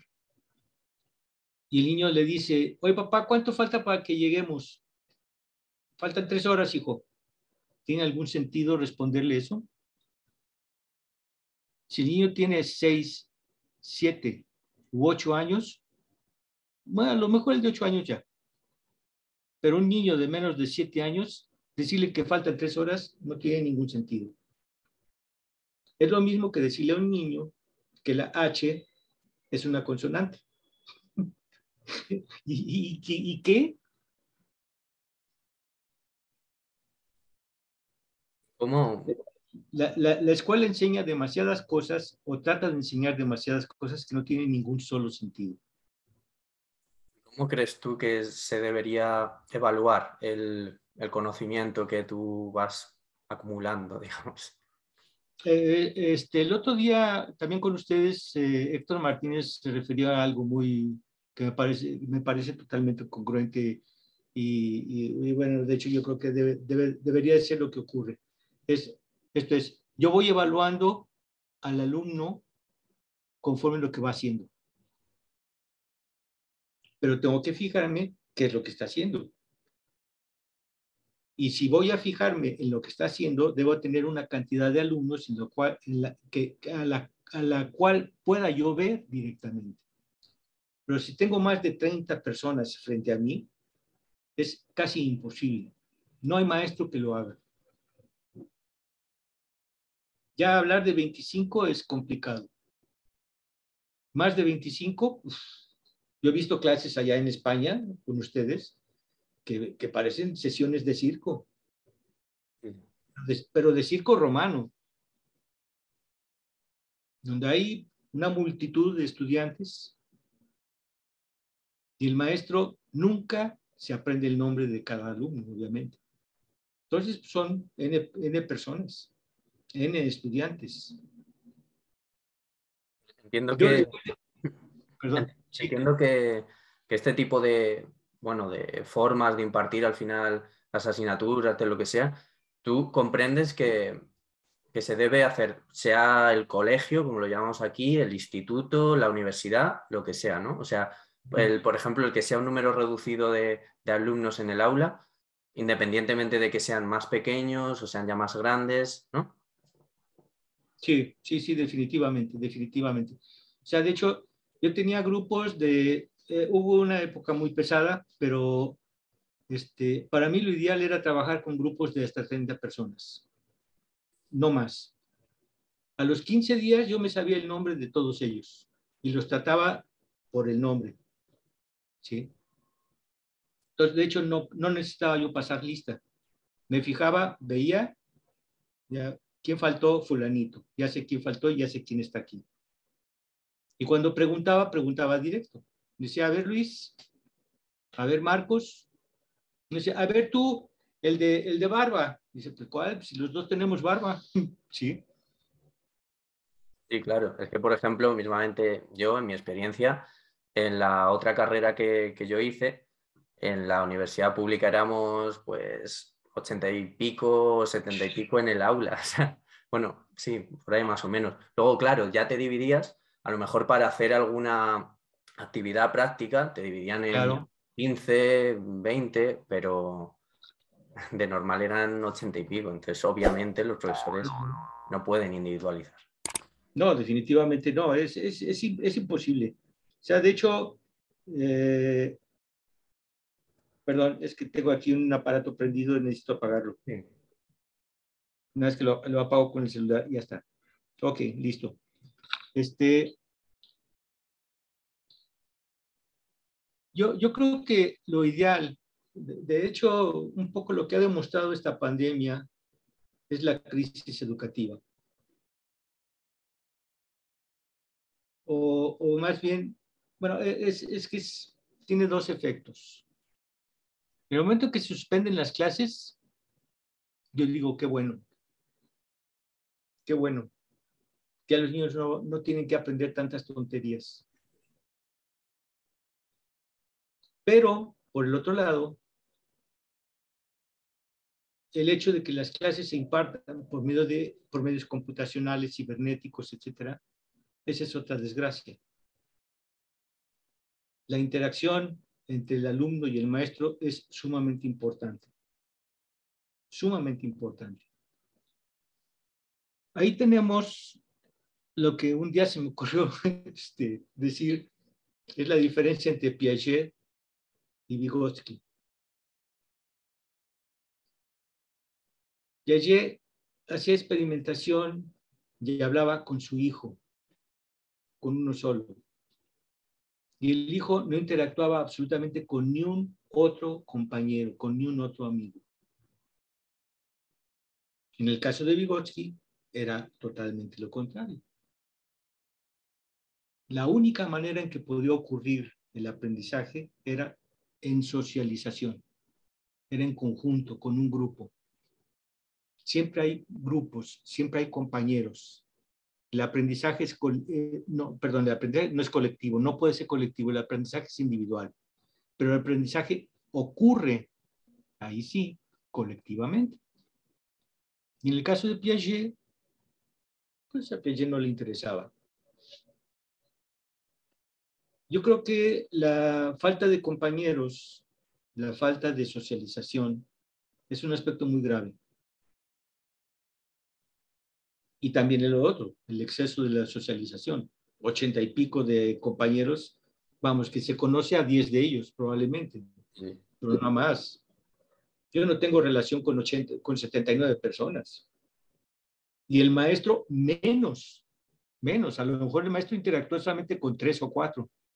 Los preguntones, los enfadosos o aquellos que le llaman la atención por otras causas. Si es hombre, porque son jóvenes y bonitas. Y si es mujer, porque a lo mejor son, son jóvenes y bonitos también. Pero yo creo que la educación, este, la, educación, eh, las instituciones en general, no, eh, las instituciones, los maestros en las instituciones en general lo enseñan. Un alumno que aprende es casi, casi, yo defino que es casi un error de la escuela. Es una deficiencia. Porque en general los alumnos no aprenden. En general los alumnos no estudian. En general los alumnos no ponen atención al profesor.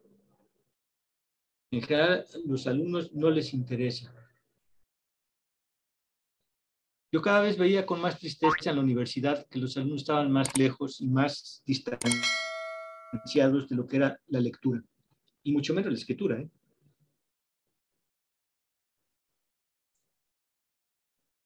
Y eso es, eso es muy, muy, muy, triste, ¿no? Ahora yo veo a los estudiantes atiborrados de fotocopias. Fotocopias que terminan en el cesto de basura. Y que si quiero recuperar, pues quién sabe dónde quedó. Un libro difícilmente llega a existir o difícilmente llega a, a ser comprado por un estudiante. Y esto me parece muy grave cada vez la, educación yo creo que cada vez va más, eh, es más deficiente por todos lados, en términos de la preparación de los maestros y en términos obviamente de la preparación de los alumnos. Por eso digo que la mejor solución de las escuelas sería cerrarlas, para evitar que se siga cometiendo tantas barbaridades, tantas, eh, tantos crímenes didácticos que, que, que, ocurren en las escuelas. ¿sí? Yo creo que las escuelas no tienen mucho sentido en la actualidad, excepto porque son un centro de convivencia, porque nos dan cierto pretexto para hacer ciertas cosas, etcétera, ¿no? Pero fíjense, un, un, aspecto muy interesante, cuando un psicólogo sale de la carrera, ¿qué sabe hacer? Casi nada. Casi nada. Cuando empieza a dar consulta, cuando empieza a atender a algún niño, cuando empieza, ahí es cuando empieza a aprender. Pero curiosamente, porque es cuando ya no tiene maestros, ya no tiene una guía, ya no tiene un consejo, ¿sí? Y, y, cuando se tiene que echar mano de, ah, yo me acuerdo que un día vi, y a ver si lo puedo recuperar. El psicólogo tiene muchas, la formación del psicólogo es, muy deficiente en general en todas las universidades que yo conozco. Muy, demasiado deficiente. No los preparan. Y eso pues deja mucho, mucho que decir, ¿no? Y veo ahí sí muchos psicólogos dedicados este, pues, al eclecticismo, ¿no? Como decía mi maestro querido, este que me enganchó para irme al norte de la ciudad, al norte de la República, decía que el ecléctico era el tener los pies firmemente atados a una nube. No tiene nada, nada absolutamente. Porque además es curioso, dicen, los eclécticos dicen que toman lo mejor de todos los que conocen Ah, o sea que leyeron todo. O sea que conocen todo. Y de eso tienen la capacidad, tienen el criterio de seleccionar lo que es lo mejor. ¿Vale? Pues son unos fregones, son, son, son unas personas excelsas. Lo cual no es cierto. No es cierto, simplemente eh, son pragmáticos. No es que escojan lo mejor, es que escogen lo que parece funcionar. Punto. Nada más. Pero, pero sin absolutamente ni un solo criterio lógico ni filosófico de nada. Sin ninguna formación. Eso hace que el psicólogo se demerite demasiado. Pues Julio, sí, la verdad es que estamos, yo creo que Marcos y yo, los dos, embelesados escuchándote porque, bueno, que, eh, es muy, muy interesante lo, que comentas y, desde luego que la, educación tal como está y como salimos de las carreras de psicología es, totalmente deficiente. ¿no? Y, bueno, con este mensaje ¿no? Eh, esperanzador, con este mensaje esperanzador, eh, yo creo que vamos a poner fin aquí porque por, cuestión de tiempo, pues claro. por desgracia tenemos que, que, terminar, pero vamos, eh, queríamos decirte que, que, es un placer escucharte, que ha sido muy interesante, que ojalá pues, este tipo de, de mensajes y, y, aunque sea por estos medios, lleguen a estudiantes que puedan eh, también formarse ¿no? y aprender a través de, de, esto. ¿no? Así que nada más, muchas gracias Julio por acompañarnos. Eh, gracias por estar con nosotros y dedicarnos a este tiempo. Luis, un placer, hombre, un placer estar con ustedes, como siempre. Mucho gusto, Luis. Marcos, gusto en saludarte de nuevo. Este, y seguiremos en contacto cuando, cuando quieran. Aquí estaremos este, y, y, seguimos, y seguimos en, la, en, en lo dicho. ¿Vale? te tomamos la palabra y te volveremos a contactar seguro. un abrazo. vale, vale. Bueno, un abrazo. Un abrazo, que estén muy bien. Adiós. Adiós.